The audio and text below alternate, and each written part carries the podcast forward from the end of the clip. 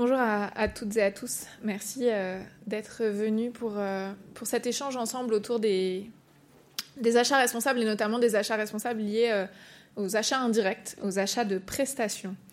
donc, je suis Fanny Bénard, je dirige le cabinet Buy Your Way, qui est un cabinet de conseil qui est dédié aux achats responsables. Notre métier, c'est d'accompagner les directions achats et toutes les personnes qui font des achats ou qui ont un lien avec les achats dans les organisations à intégrer plus de responsabilités dans la façon dont elles travaillent et dans la fason dont elles prennent leurs décisions.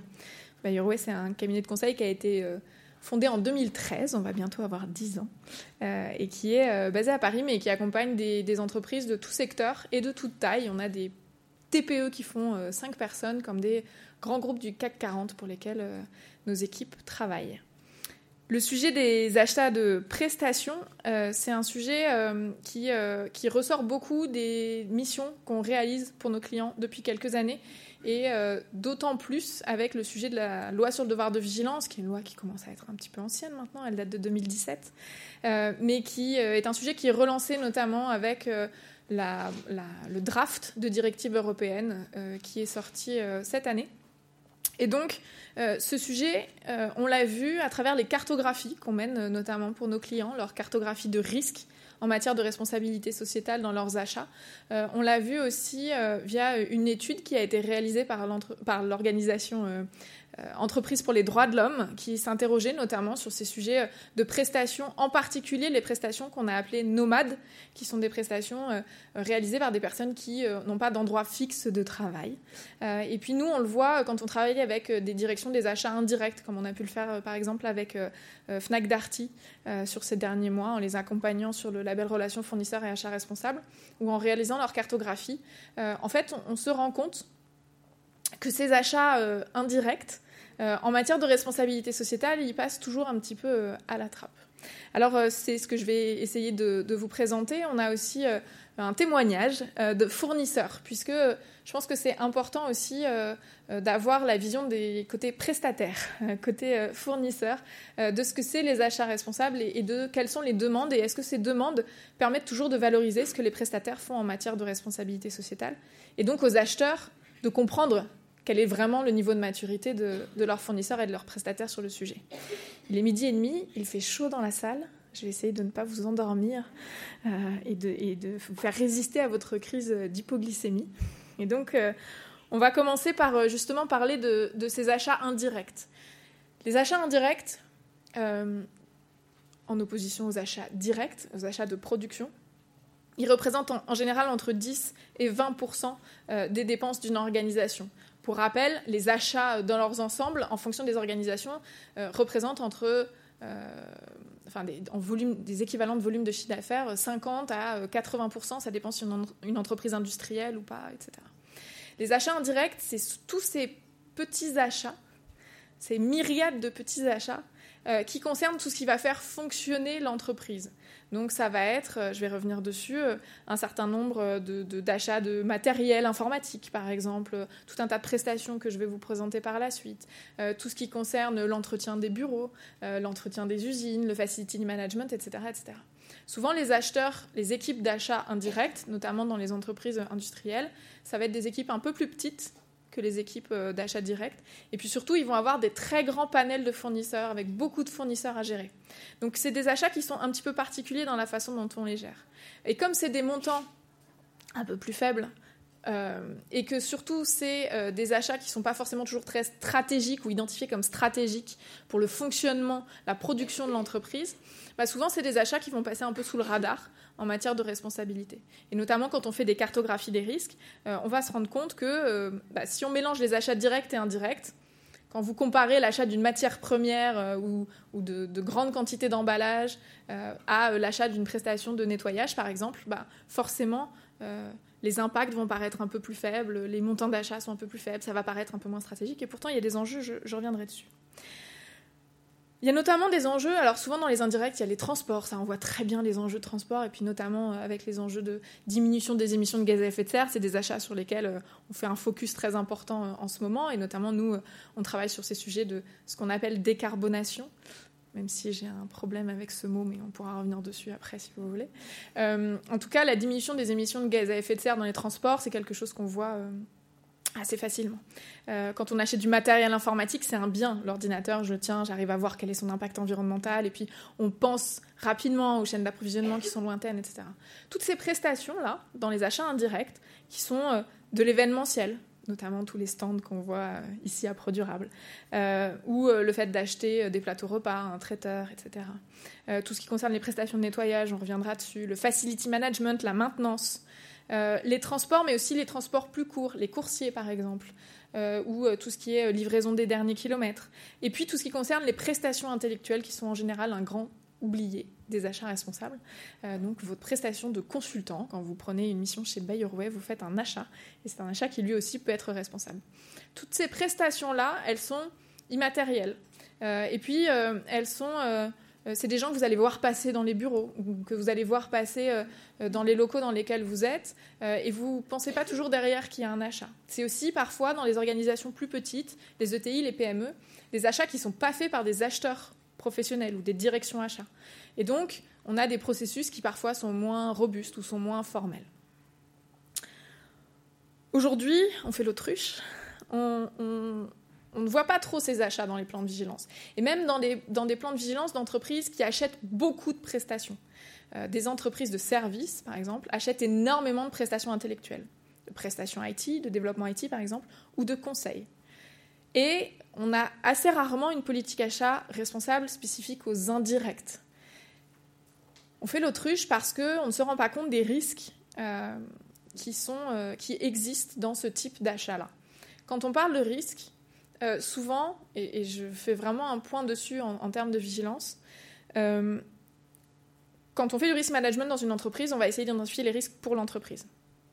Quand on pense responsabilité sociétale, c'est-à-dire les conséquences que peuvent avoir les décisions qu'on va prendre, ces conséquences-là, donc sur la société, on va penser les risques ou les impacts sur les parties prenantes, sur l'environnement, sur des choses qui sont extérieures à l'entreprise, ou des parties prenantes qui sont internes aussi quand on pense à ses salariés. Mais souvent, il faut un peu changer de paradigme en termes de risk management. Quand on travaille, nous, avec les risk managers, on les pousse à changer de paradigme, changer de méthode dans l'approche des risques.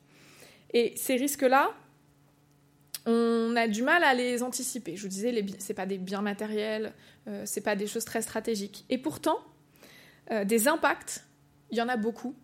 Des impacts sur les personnes qui vont réaliser ces prestations, par exemple, mais aussi des impacts environnementaux, et je reviendrai dessus. Je vous donne quelques exemples. J'ai pas de souris, mais je vais la trouver, ma souris. L'exemple dont vous avez certainement toutes et tous entendu parler, l'exemple de la lutte des femmes de chambre de l'Ibis des Batignolles à Paris, qui, étaient des sous-traitantes, enfin qui, étaient des salariés d'un sous-traitant, euh, et leur combat pour euh, des conditions de travail, des horaires dignes et une rémunération digne. Ça, on n'a pas toujours en tête le fait que ce sont des, prestataires. En tout cas, leurs conditions de travail sont compliquées. Euh, et, on reviendra dessus sur les, conditions dans, ce type de prestation. On a, je vous parlais des transports, ce qui se passe par exemple en ce moment sur le gouvernement, euh, par le gouvernement polonais, qui a décidé d'assouplir la législation sur le temps de conduite maximum autorisé pour euh, les chauffeurs routiers. Ça, en ce moment, vu les ruptures d'approvisionnement qu'on a, vu les difficultés d'approvisionnement qu'on a, on a envie d'avoir le plus vite possible la matière, par exemple, le plus vite possible les composants de nos produits. Là, par exemple, euh, depuis le 12 août, les conducteurs de poids lourds sont autorisés à rouler jusqu'à 11 heures par jour, au lieu des 9 heures prévues par le paquet mobilité, donc les directives européennes. Le temps de conduite hebdomadaire peut être reporté à 60 heures au lieu de 56 heures, 96 heures sur deux semaines au lieu de 90 heures.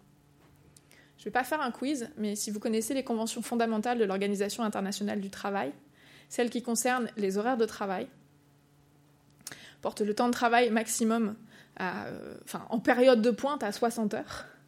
Euh, mais, euh, mais on, doit faire des, des, journées entre 45 et 48 heures. La semaine, pardon. Sinon, on n'y arrive pas. C'est peut-être parce que je fais des journées de 40 heures moi-même que j'y arrive plus. Euh, en tout cas, ces sujets-là sont euh, euh, des sujets qui sont en train de se passer et qui ne sont pas en train de se passer très loin de chez nous. Ça, ça pose des questions en termes d'impact, parce que quand je prends la décision de demander une livraison à telle date, d'avoir les choses, bien sûr, on en a besoin pour que ça fonctionne, mais on en a aussi besoin de se poser la question des impacts qui vont être, générés par nos décisions d'achat. Autre exemple, vous en avez peut-être euh, entendu parler, autre exemple de prestations sur les sujets d'événementiel, par exemple, euh, les conditions de travail des hôtesses ou des agences euh, là, on parle plutôt des sujets d'harcèlement, mais aussi des sujets de, conditions de travail. Souvent, c'est des emplois qui sont des emplois précaires, c'est des temps très partiels. Souvent, c'est des étudiantes, par exemple, qui travaillent, mais ça peut être aussi le cas de, la gestion de personnes difficiles quand on est hôte d'accueil aussi, par exemple. Donc ça, c'est des impacts qui peuvent être importants. Et puis, je vais prêcher pour ma paroisse parce qu'il n'y a pas de raison. On est consultant, on est prestataire. Aujourd'hui, euh, le conseil pourrait être euh, l'un des secteurs les plus risqués en termes de burn-out. Euh, aujourd'hui, la qualité de vie des consultants, je ne sais pas s'il y a des consultants dans la salle, je sais qu'il y en a parce qu'il y en a que je connais, mais en tout cas, les, les demandes, je fais la blague tous les ans à Produrable, mais je vais la refaire cette année, l'appel d'offres qui arrive ou la demande qui arrive le vendredi soir pour quelque chose le lundi matin ou des choses comme ça, ça implique qu'on va travailler le week-end. Ça implique qu'on va faire des horaires euh, potentiellement euh, plus longs. Alors ça peut paraître anecdotique, mais quand on parle des sujets de, risques psychosociaux, par exemple, euh, et je vous invite à regarder les travaux de l'INRS sur le sujet, ces sujets d'horaires variables, ces sujets de charge de travail sont des, enjeux forts en termes, par exemple, de santé et de qualité de vie au travail pour les prestataires. En fait, quand on achète quelque chose d'immatériel, on a du mal à quantifier on a du mal à euh, imaginer quel va être l'impact derrière euh, sur le prestataire. Pour discuter de ce sujet, j'ai avec moi euh, Caroline Catalan, qui est directrice RSE de, de Nicolin. et en fait, l'objectif de, notre échange, et après vous pourrez poser toutes les questions que, que vous voudrez également, c'est de pouvoir justement comprendre aujourd'hui quelles sont les demandes qui vous sont faites en matière d'achat responsable, puisque quasiment toutes les entreprises se dotent d'une charte achat responsable, d'une démarche achat responsable, euh, et donc de comprendre bah, comment ça, ça vous impacte. Et puis, est-ce que parfois c'est pas un peu contradictoire avec d'autres choses qui vous sont demandées par ailleurs? Alors peut-être que vous pouvez nous vous présenter et nous, présenter rapidement Nicolas aussi. Oui, bonjour à tous. Euh, vous m'entendez bien? Parfait. Euh, donc le groupe Nicolin, c'est un groupe est un groupe familial qui a été fondé à la fin des années 50. Son activité principale, c'est de la collecte des déchets. Euh, mais dans les années 80-90, euh, le groupe s'est développé sur le sujet du service aux entreprises et notamment du service de, nettoyage de bureaux, d'usines, de bâtiments. Euh, et donc c'est dans ce cadre-là que, Fanny m'a invité à, témoigner sur le sujet, effectivement des demandes qu'on peut recevoir en termes de RSE au sens large dans nos appels d'offres. Alors le tableau est peut-être un peu moins noir que le diagnostic, mais, mais, effectivement on voit des sujets apparaître depuis déjà quelques années sur le sujet de la RSE il y a des piliers forts qui ressortent euh, dans les demandes des clients finalement, qui sont forcément la santé sécurité au travail. Euh, pourquoi? Parce qu'on manipule des produits, on manipule des machines, parfois des, laveuses, euh, des machines donc, qui sont connectées à l'électrique, etc. Donc on a quand même ce type de risque qui a été identifié, ou en tout cas on a des demandes de plus en plus, on va dire, importantes sur ces sujets-là de la part notamment des grandes odeurs d'ordre. donc ça c'est le premier point. Et le deuxième point, c'est bien évidemment, euh, on va dire, la, valorisation du capital humain et la ressource humaine, puisque, euh, Fanny l'a très bien dit, nous sommes des emplois en locaux, non délocalisables, puisque vous avez des personnes qui vont venir nettoyer vos bâtiments. Et dans ce cadre-là, les donneurs d'ordre veulent s'assurer que les conditions de travail de nos salariés soient décentes, que le dialogue social est bien fait, qu'il y a le respect de la réglementation au niveau du recrutement, etc., etc. Donc on va dire que sur les deux grands piliers qui ressortent euh, de la part des grands odeurs d'ordre, on va vraiment retrouver la santé sécurité au travail et euh, on va dire plus le côté ressources humaines qui sont vraiment deux grands piliers qu'on retrouve dans les appels d'offres. Et justement, la façon dont les acheteurs vous demandent euh, ce que vous faites sur ces sujets-là, aujourd'hui, il y a des outils assez classiques qu'on vous demande de, remplir, par exemple, ou, vous voyez que c'est dans les critères. Enfin, comment les acheteurs en fait s'emparent de ce sujet-là? Alors, vous avez des, grands donneurs d'ordre qui sont moteurs sur ces sujets-là, où effectivement la thématique RSE euh, va représenter beaucoup de points au stade de l'appel d'offres. Hein. C'est quasiment équivalent à l'offre financière parfois. Euh, donc ça, c'est vraiment un sujet euh, que, des grands clients, notamment la SNCF, ont pris à bras le corps et, vraiment diffusent au sein de leur direction achat et, via la prestation d'achat, ce qui implique en contrepartie eh ben, de la remontée d'informations et donc des indicateurs et donc des tableaux de bord de type QSE, RH, qui sont remontés aux clients parce que c'est pas le tout d'avoir des exigences, mais le client veut savoir aussi comment on progresse, comment on s'engage sur ces sujets-là. Et donc, bien évidemment, ce sont, en termes de transparence, c'est quand même un processus qui est, qui est quand même je vais pas dire novateur parce que c'est pas le terme, mais qui est quand même euh, bien pour les deux parties prenantes, à la fois le client et le fournisseur, parce que ça permet de collaborer et de progresser. Et ça, c'est hyper important parce que d'une part, les clients connaissent pas forcément bien le métier du nettoyage. Euh, on en a beaucoup parlé dans le cadre de la crise Covid. On était des salariés de la deuxième ligne avec des prestations de nettoyage euh, assez importantes et qui étaient un peu un travail méconnu hein, finalement jusque-là, travail de la désinfection. Et derrière, ben, on va, vraiment euh, euh, ben, prendre les problématiques clients, les regarder, voir comment on peut progresser ensemble. Et je trouve que le travail collaboratif est vraiment intéressant. Euh, quand voilà, on arrive à se retrouver autour des sujets RSE, c'est des sujets qui sont fédérateurs et sur lesquels on arrive vraiment à avancer et progresser. Et est-ce que parfois vous avez l'impression, enfin en tout cas nous on l'a noté dans des contrats ou dans des appels d'offres qu'on a déjà récupérés, qu'il y a des demandes contradictoires entre justement ces exigences de conditions de travail, de santé, de sécurité, etc. Et d'autres exigences qui peuvent être ailleurs dans le cahier des charges et qui peuvent parfois venir en opposition, par exemple sur des sujets d'horaire ou sur des sujets de, euh, même parfois de prix. Hein. Oui, tout à fait. Effectivement, le, prix reste un sujet euh, quand même euh, prépondérant. C'est pas tous les donneurs d'ordre qui mettent 50% ou, ou, un peu moins sur des critères RSE, hein, on s'entend.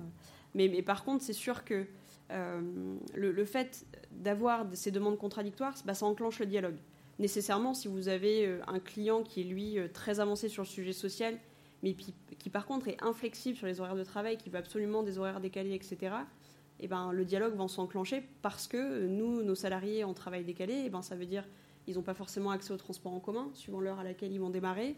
ils ne vont pas forcément pouvoir amener leurs enfants à l'école, etc., etc. Donc il y a un vrai enjeu derrière de pédagogie envers les clients pour dire en fait la coactivité, par exemple, euh, ben, c'est pas rédhibitoire. On peut très bien trouver un mode de fonctionnement euh, qui soit euh, optimal à la fois pour vous et pour nous sur ces sujets-là. Il y a bien évidemment de la conduite du changement à faire à la fois en interne chez nous et chez le client, mais quand ça marche, c'est vraiment bénéfique pour les deux mm. parties. Et ce qui est intéressant, c'est que justement, quand on parle de coactivité, par exemple, c'est un peu ce que je disais tout à l'heure, ces, prestations-là, souvent, c'est des gens qu'on voit, mais qu'on ne connaît pas, ou, auxquels on ne fait pas forcément attention. Et c'est d'ailleurs euh, notamment ce qui était ressorti quand on, euh, dans, l'étude euh, Entreprise pour les droits de l'homme, quand on avait interrogé des, membres de l'association, où on se disait, ben, en fait, d'après vous, il y a quoi comme enjeu? Et parmi les enjeux, il y avait le fait que c'est des personnes invisibles, entre guillemets, alors que c'est des humains et, mm. qu'on les croise. Donc ces sujets de, coactivité, est-ce que c'est des sujets que vous dites il y a de la conduite du changement à faire? Euh, parfois, il y a par exemple, des, moi j'ai déjà vu dans des appels d'offres des, clients demander à ce que les équipes tournent, forcément, pour justement qu'il n'y ait pas d'habitude ou des choses comme ça. Est-ce que c'est des choses que vous arrivez à, travailler avec eux? Oui, il y a des clients qui sont très ouverts euh, à, ce type de changement-là, euh, parce qu'ils voient aussi un, bénéfice dans la relation avec le prestataire. C'est-à-dire que la personne ne devient plus invisible, elle est visible. et donc sur la relation avec le prestataire, ça change beaucoup de choses sur site, en tout cas. Euh, et c'est très intéressant de mener ce changement aussi avec nos salariés. Euh, parce que ben, ils vont apprendre à connaître mieux les personnes qui vont être dans les bureaux et, et finalement euh, quand ils sont chez un client ben, ils sont autant chez eux que chez nous donc c'est ça qui est, qui est intéressant à, conduire comme changement et puis à, à, discuter avec les clients qui entreprennent souvent des démarches RSE ambitieuses hein, puisque ça nous est arrivé de faire des groupes de travail de fournisseurs par exemple chez des clients euh, et de faire émerger euh, ces problématiques-là qu'ils n'avaient pas du tout identifiées. Ça revient aux propos que vous disiez au tout début. C'est des problématiques forcément qu'ils n'avaient pas, forcément identifiées. Mais par contre, une fois qu'ils les ont identifiées, ils disent OK, il y a un sujet, on peut travailler dessus. Et c'est ça qui est important, et, c'est ce que je, voulais aussi vous présenter par la suite, c'est qu'en fait, aujourd'hui, les outils plus classiques d'achat responsable, et, on pourra en parler, euh, et, je vais les lister juste après, mais euh, par exemple, quand on euh, s'évalue sur une plateforme et qu'on met euh, quelle est notre politique ou qu'on un audit très classique, en fait, vous, Enfin, ça n'a pas de sens de venir vous auditer dans vos bureaux à vous, par exemple. donc souvent, les acheteurs, ils savent pas quoi faire parce que leur politique, c'est des, référentiels d'audit d'usine ou même juste un, un, critère dans un cahier des charges, même s'il est à 50%. Ça permet pas toujours de voir ces enjeux-là ou de comprendre ces enjeux-là. Et puis les acheteurs, comme je disais, souvent les acheteurs de prestations ont beaucoup de catégories d'achats différentes à gérer.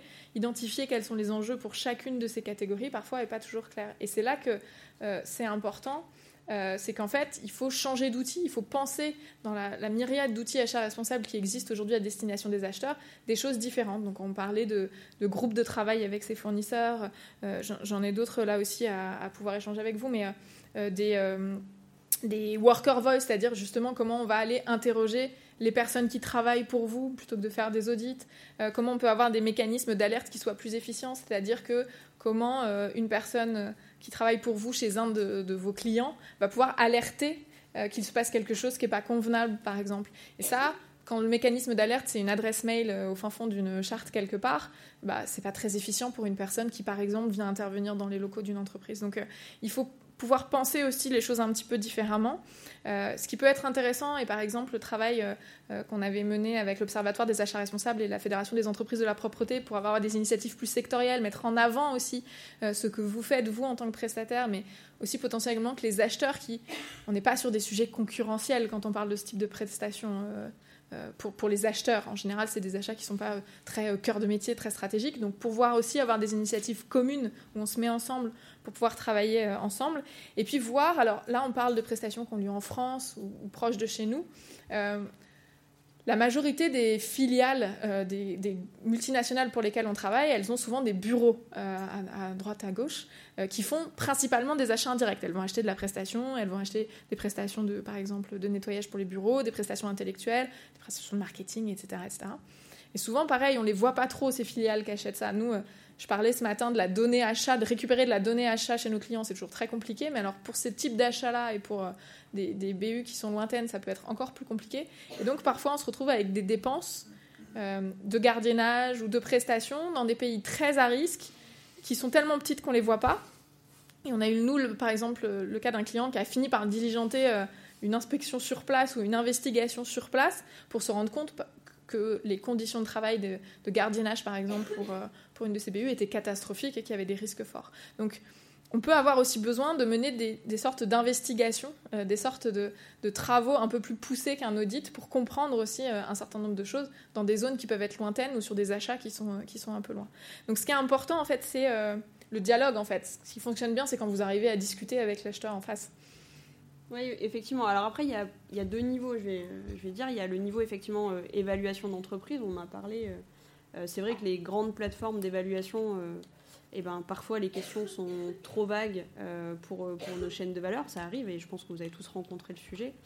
et c'est pour ça qu'en tout cas, nous, côté Fédération des entreprises de la propreté, il y a un gros travail qui est fait par la Fédération sur ben, tout le sujet RSE au sens large. Et donc, il y a un guide spécifique RSE pour les entreprises de la propreté.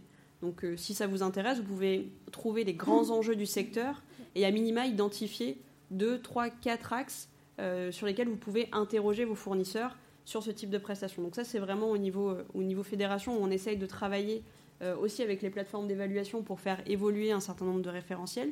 Et puis ensuite, c'est tout à fait juste, l'audit de nos bureaux, il est peu pertinent par rapport à une prestation qu'on va faire sur le terrain. Et nous, on encourage vivement les clients à venir sur le terrain avec nous euh, et, même des, futurs clients euh, à auditer nos processus terrain parce que c'est ça qui est important in fine, voir comment on dialogue avec euh, nos salariés, voir comment la remontée d'informations est faite. Et les clients, avec la discussion, on, parlait de la remontée d'informations, elle se fait de plus en plus automatique, de plus en plus numérique. Donc nous, derrière, on a aussi d'autres sujets d'accompagnement au numérique parce qu'on a l'impression que c'est évident de se servir d'un téléphone portable pour flasher un, un QR code et dire on est passé par là, mais c'est pas évident. Donc euh, il y, a du changement dans les deux parties et, c'est ça qui fait progresser, je pense, l'ensemble de la chaîne de valeur. Et c'est là que quand on revient aux enjeux de, cartographie des risques, euh, souvent on, on, a tendance à vouloir faire ça en interne, mais en fait les fournisseurs sont quand même les meilleurs connaisseurs de leur métier. Euh, les euh, fédérations professionnelles connaissent très bien leurs enjeux. Et donc, aller euh, à la pêche aux informations pour faire son identification des risques directement chez les prestataires, c'est aussi la meilleure source d'information pour vous, pour comprendre en fait là où sont les enjeux. Et derrière, mettre en face les bons outils pour pouvoir évaluer les fournisseurs et construire avec eux. et, on est vraiment sur les deux pans parce que quand on parle achat responsable, on parle évaluation fournisseur. Enfin, nous, euh, en ce moment, on parle achat responsable, on parle deux choses. On parle carbone et évaluation fournisseur. Euh, donc, dans l'évaluation fournisseur, vous avez vu qu'il y a tout un tas de choses différentes qu'on peut faire. Et puis, dans le carbone, c'était un autre sujet. c'était la conférence de l'année dernière, mais on peut en parler sur le stand si vous voulez, et notamment à 15h30, notre expert carbone parle de décarbonation. Euh, toujours ce mot que je n'aime pas, mais on en reparlera. Euh, mais en tout cas, c'est important d'aller au-delà de ça. Et, dans la notion de responsabilité, il y a la notion d'échange avec le fournisseur, de, partenariat, de la façon dont on discute. Et c'est la meilleure façon. Et de s'améliorer, mais aussi de comprendre quels sont les enjeux de son fournisseur. De ne pas arriver en disant, moi je sais, j'ai fait ma cartographie. Et, c'est euh, dans ces méthodes-là que c'est important. Là, je, vous ai remis ce que nous on appelle euh, chez Bayerwell les, les, achats vigilants, en tout cas la façon dont on doit euh, exercer sa vigilance sur les achats. La première chose, bien sûr, c'est d'identifier et de lister les analyses, enfin, et d'analyser les, risques. Et pour ça, il faut collecter de la donnée disponible. Mais cette donnée disponible, je vous le disais, elle n'est pas disponible que euh, sur des plateformes ou des bases de données. Elle est disponible auprès de vos fournisseurs. Et en fait, elle sera jamais d'autant plus fiable par rapport à votre panel à vous qu'auprès de vos propres fournisseurs. Euh, ensuite, il faut les évaluer, on en a parlé, mais souvent on s'arrête à la démarche d'évaluation. On a évalué son fournisseur, il a une note, voilà, on est content. Non, l'idée de la notion de vigilance, c'est derrière, on va traiter, on va mettre en œuvre des actions d'amélioration. Alors, quand on est sur un risque dur, on va essayer de mitiger le risque, mais quand on parle d'achat responsable, puisque la vigilance n'est qu'un petit bout des achats responsables, euh, ben, en fait, on va essayer de s'améliorer ensemble et de co-construire des choses ensemble. Et ça, c'est une boucle. C'est une boucle sur laquelle, quand on parle de devoir de vigilance, il faut reporter. Euh, il faut s'engager et reporter quand on parle de plan de vigilance. Mais en tout cas, c'est quelque chose, à chaque fois que vous allez évaluer un fournisseur, à chaque fois que vous allez mettre en place un plan de, maîtrise euh, du risque ou d'un enjeu avec un fournisseur, bah, ça doit venir en fait nourrir, fournir de l'information pour vos cartographies. La cartographie, à nouveau, c'est quelque chose de dynamique. À chaque fois, on va identifier des nouvelles choses. Donc c'est vraiment euh, le message qu'on voulait passer ça sur ces achats-là, c'est que ces processus de vigilance qu'on applique parfois en cochant les cases sur des sujets d'achat euh, plus stratégiques, en fait, ils doivent aussi s'appliquer sur ce type d'achat-là. Les achats responsables doivent exister hein, dans, les, indirects et sur euh, notamment ces prestations un peu euh, immatérielles, mais qui pourtant drainent beaucoup d'enjeux, et notamment beaucoup d'enjeux sociaux.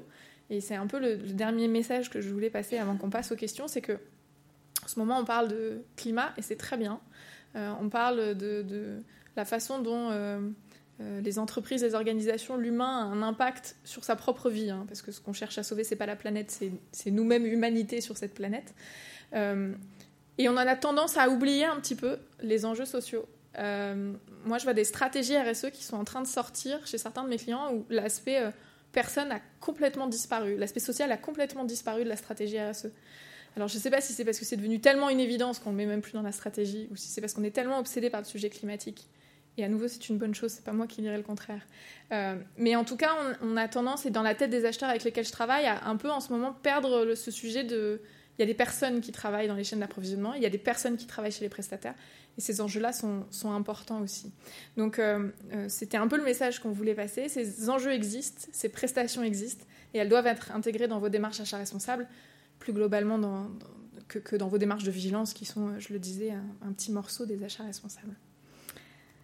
On a euh, un bon quart d'heure ensemble pour pouvoir échanger sur euh, ce sujet-là. Caroline reste avec nous s'il y a des questions spécifiques sur, euh, sur, ces, activités, sur le sujet des achats responsables en général, ou si vous voulez pas que poser des questions, mais aussi intervenir, faire des remarques sur vos sujets. Alors il y a plein de mains qui se lèvent. Je vais faire dans l'ordre.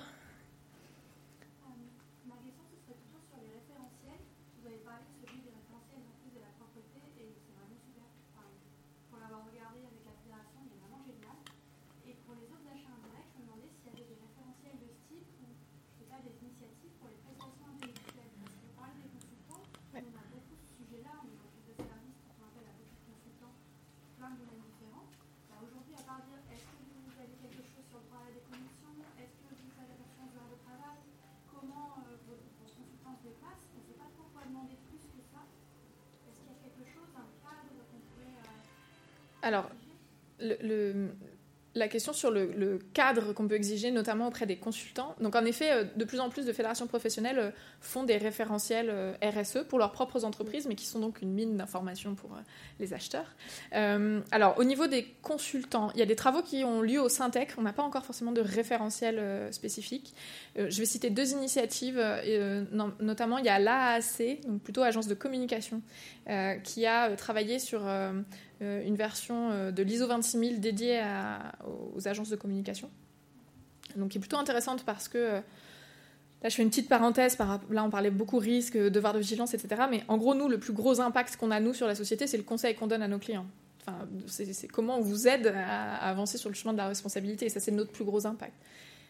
Et puis, dans l'analyse de matérialité de Bayerway, il y a euh, la qualité de vie de nos consultants euh, et puis l'expertise qu'on met à, votre disposition. Donc là, c'est à travailler pour les agences de communication sur un référentiel euh, ISO 26000. Vous avez une charte qui existe aussi, qui s'appelle la belle compétition, et qui est assez intéressante sur ces principes de comment on se comporte comme un acheteur responsable, notamment quand on achète des prestations. Et là encore, le sujet de la com s'en est emparé pas mal parce que les agences de communication, il y a toute une partie création euh, et souvent, on va demander de faire de la créa avant d'acheter la prestation. Or, de la créa, c'est du travail.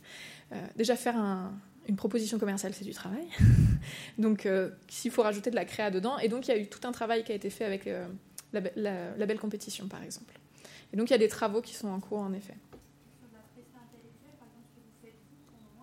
Non, je dis, il y a des travaux au sein du Syntec, mais pour l'instant, je ne peux pas vous donner de référentiel.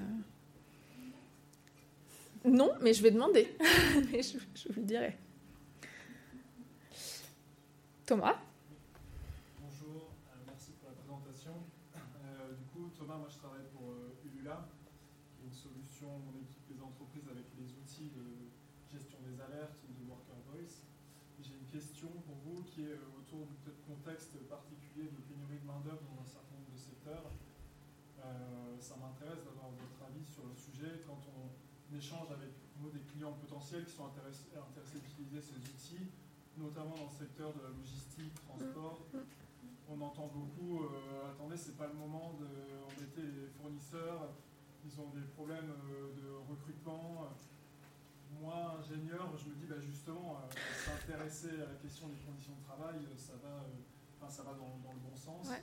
Mais on, met vraiment cette question de. Il y a des pénuries de main-d'œuvre en ce moment dans un certain nombre de secteurs, je pense, qui concernent beaucoup les achats indirects. Ouais. Est-ce que c'est quelque chose que vous entendez? Est-ce que justement, quel lien on peut faire avec euh, cette question d'achat euh, responsable? Et comment, ben, dans ce contexte, on peut engager les fournisseurs justement euh, vers ces, sujets-là? Caroline, je ne sais pas si vous avez des enjeux de, de recrutement, je pense que si on fait un sondage, on, tout le monde lève la main. Hein? D'accord. Peut-être comment vous le traitez-vous, et puis après, moi, je répondrai plus globalement sur, en effet, les enjeux de nos clients. Oui, effectivement, c'est un, vaste sujet, euh, le sujet du recrutement, euh, notamment pour euh, nos métiers qui ne sont pas, on va dire, attractifs de base. Mais, pour autant, nous, on, fonctionne beaucoup aussi avec l'insertion professionnelle. le groupe a créé une association d'insertion professionnelle en parallèle de ses activités commerciales, ce qui nous aide aussi, de par les activités de l'association même, à avoir un public de recrutement, enfin voilà, un, pool de, de, recrutement qui est assez intéressant parce que en fait, c'est gagnant-gagnant. Le deal, c'est qu'on arrive à, insérer des gens par l'activité euh, professionnelle de, par nos, activités et euh, nous, ça nous permet euh, de, combler nos besoins en poste de ce type-là. Donc ça, c'est une typologie de solution qu'on a mis en place. Et ensuite, c'est beaucoup de travail de terrain avec nos chefs d'équipe pour en fait maintenir le lien avec nos salariés dans ces périodes de pression du, marché, du marché de l'emploi et euh, nécessairement, ça implique beaucoup plus de dialogue euh, parce que euh, on sait très bien qu'un salarié qui va partir va être très difficile à remplacer. Et donc ça, implique d'innover, de toujours plus collaborer à la fois en interne et en externe, parce que les problématiques qu'on va avoir, on va les ressentir aussi chez le client si on n'est pas capable d'assurer la prestation.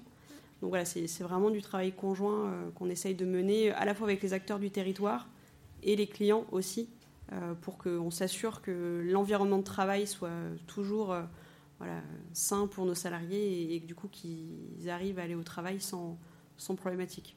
C'est un vrai sujet euh, donc sur, ce type de prestation-là. Nous, on le voit aussi sur le facility management, sur tout ce qui est même transport, sur tout ce qui est sous-traitance manuelle. Enfin, nos clients ont ces enjeux de aujourd'hui manque de main d'œuvre. et moi, je suis d'accord avec toi sur le fait que c'est le meilleur moment pour travailler sur ce sujet-là. C'est meilleur, la meilleure façon de sécuriser justement des prestations de qualité. C'est justement de travailler sur ça et de demander aux fournisseurs, voire de travailler avec eux sur bah, comment ils arrivent à maintenir euh, leurs salariés chez eux, comment, euh, enfin, la, rétention de, de, leurs employés. Et donc, ça a un enjeu sur leurs conditions de travail, la façon dont ils sont payés, etc., etc. Et là, sur ces prestations-là, le comportement de l'acheteur ou de la société donneur d'ordre a directement un impact sur les conditions de travail, sur la façon dont on se sent euh, accueilli euh, dans des locaux, etc. Et donc, c'est je pense aussi, le meilleur moment pour le travailler. Euh, comme en ce moment, c'est le meilleur moment pour travailler les achats responsables, vu les ruptures d'approvisionnement qu'on a globalement. Donc, la difficulté là-dedans, c'est que quand on est en situation de stress, ou quand on est en situation d'urgence, et ça, c'est pas que les acheteurs, c'est tout le monde, notre cerveau a tendance à fonctionner avec ce qu'il sait faire, avec les, nos habitudes, nos réflexes en fait. Et donc faire de la conduite du changement et apprendre des nouvelles pratiques ou intégrer des nouvelles choses, et puisque cet apprentissage prend du temps, bah dans une situation de stress, on a tendance à dire non, c'est pas le moment parce qu'en fait, j'ai pas le temps, je suis débordée, je vais plutôt faire ce que je sais faire. Alors qu'en fait, ce serait la meilleure, euh, en termes d'impact, c'est le meilleur moment pour changer les choses. Donc la difficulté, c'est comment on arrive à euh, faire comprendre aux acheteurs que ça va être un bénéfice pour eux, que ça va être un bénéfice en termes de qualité des prestations qui vont être achetées, euh, que ça va être un bénéfice globalement pour l'entreprise, parce que ces prestations-là, elles ont un impact sur l'entreprise. Qu'on achète des prestations de nettoyage ou des prestations de conseil, bah, la qualité de la prestation, elle est importante quand même pour le fonctionnement de l'entreprise, même si c'est des achats indirects. Et donc, c'est tout, tout ce travail-là de presque de récit à faire auprès des acheteurs et des directions achats pour comprendre qu'en fait c'est le bon moment pour changer les pratiques. Mais nos cerveaux, en situation de stress, ils font ce qu'ils ont l'habitude de faire. Oui, et puis après au fond. Allez-y. Oui, oui, oui.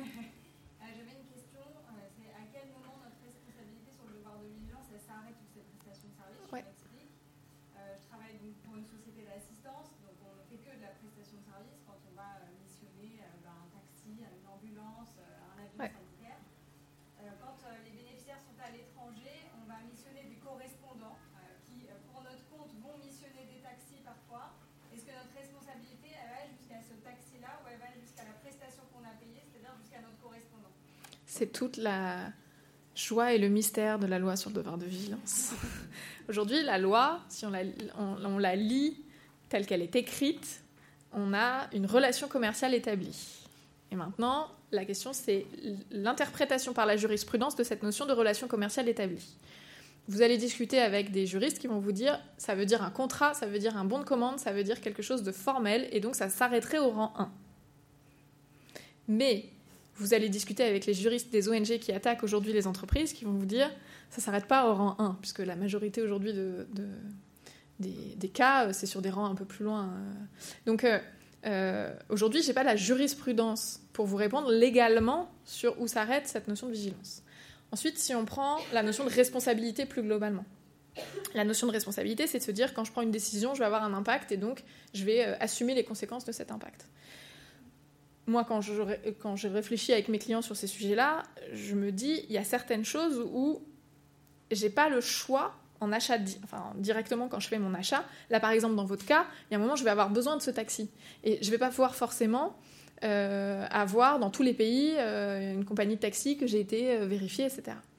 À court terme, ça ne veut pas dire qu'à moyen long terme, je ne peux pas travailler avec mes correspondants sur place pour que eux identifient euh, des, euh, des, partenaires avec des comportements vertueux, etc. Donc la notion de vigilance, c'est ce que je disais, c'est une boucle, c'est aussi une, amélioration continue de cette pratique-là. Euh, et puis parfois, il y a des achats sur lesquels on n'a pas d'autre choix que de faire cet achat-là, ou parce qu'on est trop petit, et, qu'on va faire des initiatives sectorielles qui vont mettre plus de temps à aboutir, etc. Parce que l'initiative sectorielle, dans ces cas-là, c'est quand même la meilleure façon de gérer les choses, hein, de se mettre en commun et d'avoir la force commune d'impacter euh, globalement une, une chaîne d'approvisionnement. Donc, il y a des solutions possibles. Parfois, il y a des achats qu'on fera en ayant conscience que l'impact va être négatif. Mais j'ai envie de dire, la notion de vigilance, c'est avant tout d'avoir conscience de l'impact c'est ça, aujourd'hui, parfois il y a des flous en fait. Je sais pas, moi, quand, je, quand on va, vous allez diligenter ce taxi-là, en fait, on n'en sait rien s'il est bien, pas bien, et j'ai rien mis en place pour le savoir. Donc, ce qu'on va vous demander, et alors là, ce que la loi sur le devoir de vigilance, je reviens plus réglementairement demande, c'est d'être conscient que ce risque existe et d'essayer de mettre en place les moyens pour pouvoir le maîtriser ou en tout cas savoir quelle est la situation sur place. Donc là, c'est comment vous allez travailler avec vos correspondants pour pouvoir identifier potentiellement des partenaires plus vertueux. Il y avait une question tout au fond, et puis après ici. Oui. Bonjour, Arnaud. Euh, désolé, je travaille chez Transition. Euh, c'est une question qui est en lien, parce que c'est une question sur le droit de vigilance. Euh, le terme de la loi parle d'activité, pas d'achat responsable, donc l'activité au sens large, comme vous l'avez souligné, l'activité par exemple du consultant et son impact problème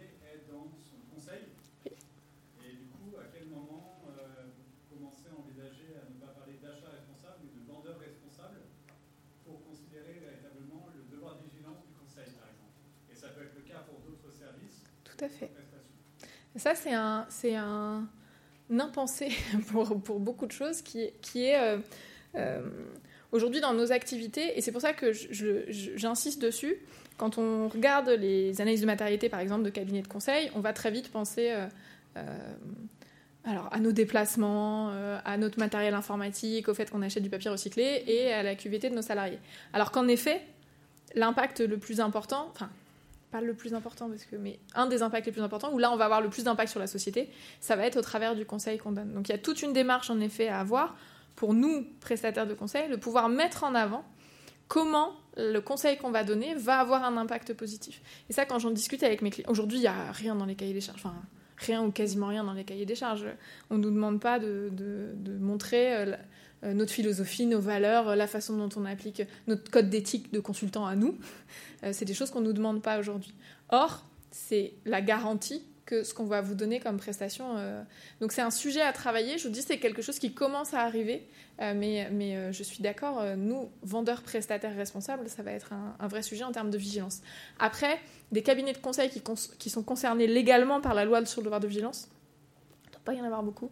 Euh, et donc je pense aussi que c'est pour ça que c'est un sujet qui est moins euh, dans l'air du temps que toutes ces grandes entreprises qui sont concernées, elles, directement par la loi, ce qui pourrait changer avec la directive européenne et les seuils qui se rabaisseraient. Alors, moi, j'avais pas de question, je, suis dans les achats publics. Euh, juste une réflexion. donc dans les achats publics, nous, pour le coup, c'est stratégique, le segment, le segment du nettoyage. on parlait, je reboucle avec Arnaud sur le, le vendeur dans un appel d'offres, on peut rejeter euh, une offre anormalement euh, basse, basse mais, euh, mais, pas toutes. Et, en fait, on a, on, a la, compétition à l'inverse, c'est-à-dire qu'on on dégrade, enfin finalement l'offre elle est dégradée pour avoir le marché de la part d'entreprises de, de, nettoyage. Donc qu'est-ce qu'on pourrait nous faire en tant qu'acheteur public pour, bah, voilà, pour, pour améliorer, sur les critères d'achat en particulier Sur les critères d'achat, sur. Euh, euh, je ne sais, pas, en fait, c'est vraiment une question, euh, une réflexion. Moi, je, dirais la part, la part de la notion de responsabilité dans l'offre, dans les critères d'achat, mm. est majeure parce qu'on n'envoie pas du tout le même signal aux fournisseurs quand on met un 50-50 prix responsabilité que quand on met un. Aujourd'hui, si on arrive à 5-10% dans les marchés, c'est. Après. Juste de la notation. Non, mais il y, a plusieurs choses. Ça, c'est la première chose. Mais déjà, le signal envoyé euh, au... quand on lit, parce qu'en plus, souvent dans les achats publics, le, lien avec l'acheteur n'est pas toujours évident. Enfin, enfin, il y a le process, etc. Donc, discuter directement avec l'acheteur en appel d'offres, c'est pas toujours évident. Donc, déjà, dans le cahier des charges, le signal envoyé, le message envoyé quand la note RSE a une part importante, modulo toutes les difficultés ou les, contraintes mises par le Code des marchés publics sur ces enjeux-là où on ne peut pas non plus faire n'importe quoi. Mais je pense que déjà, ça, c'est un bon signal. Après, il y a quand même une chose sur ce, type de prestation, et là où je pense c'est peut-être difficile euh, côté secteur public, c'est qu'il y a quand même, nous on est un grand groupe, on est résilient parce qu'on a une surface financière qui nous permet d'être résilient. Il y a quand même beaucoup de petites entreprises de nettoyage qui n'ont pas la capacité de mettre en œuvre des processus RSE formalisés, avec des tableaux de bord, euh, du pilotage, des indicateurs. Et ça, ça peut être une vraie difficulté, je pense aussi, euh, parce que ça va exclure de facto un certain nombre d'entreprises euh, du jeu si on augmente de trop, ou alors trop vite, en tout cas, la prépondérance des critères RSE dans les appels d'offres. C'est vrai que le fait d'impliquer les partenaires de son territoire dans des réflexions communes, c'est peut-être la première étape. Alors c'est peut-être plus compliqué aussi dans le secteur public, comme vous le disiez, hein, d'avoir les, acheteurs qui s'intéressent à ce sujet et puis de, de reboucler avec les différents acteurs du territoire. Mais ce qui est sûr, c'est qu'il faut aller vers plus de critères RSE dans les appels d'offres, mais pas trop vite non plus, pour pas exclure un certain nombre d'entreprises qui n'auraient pas les capacités d'aller aussi vite. Euh, parce que les, grands groupes, bien évidemment, ils sont contraints par un certain nombre de référentiels, euh, euh, voire de, financiers, hein, qui peuvent demander des comptes sur ces sujets-là. mais par contre, il ne faut pas exclure toutes les petites entreprises qui, qui, travaillent et qui ont moins de 50 salariés parfois.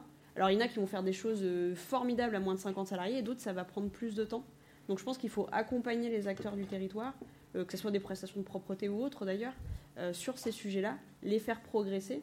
Je sais qu'en Occitanie, on a pas mal de plateformes où on peut discuter de ce sujet-là avec des agglomérations qui voilà, viennent dans les entreprises, on discute les achats, et mettre en place, avec, conjointement avec les entreprises, qu'on appelle des plans de progrès.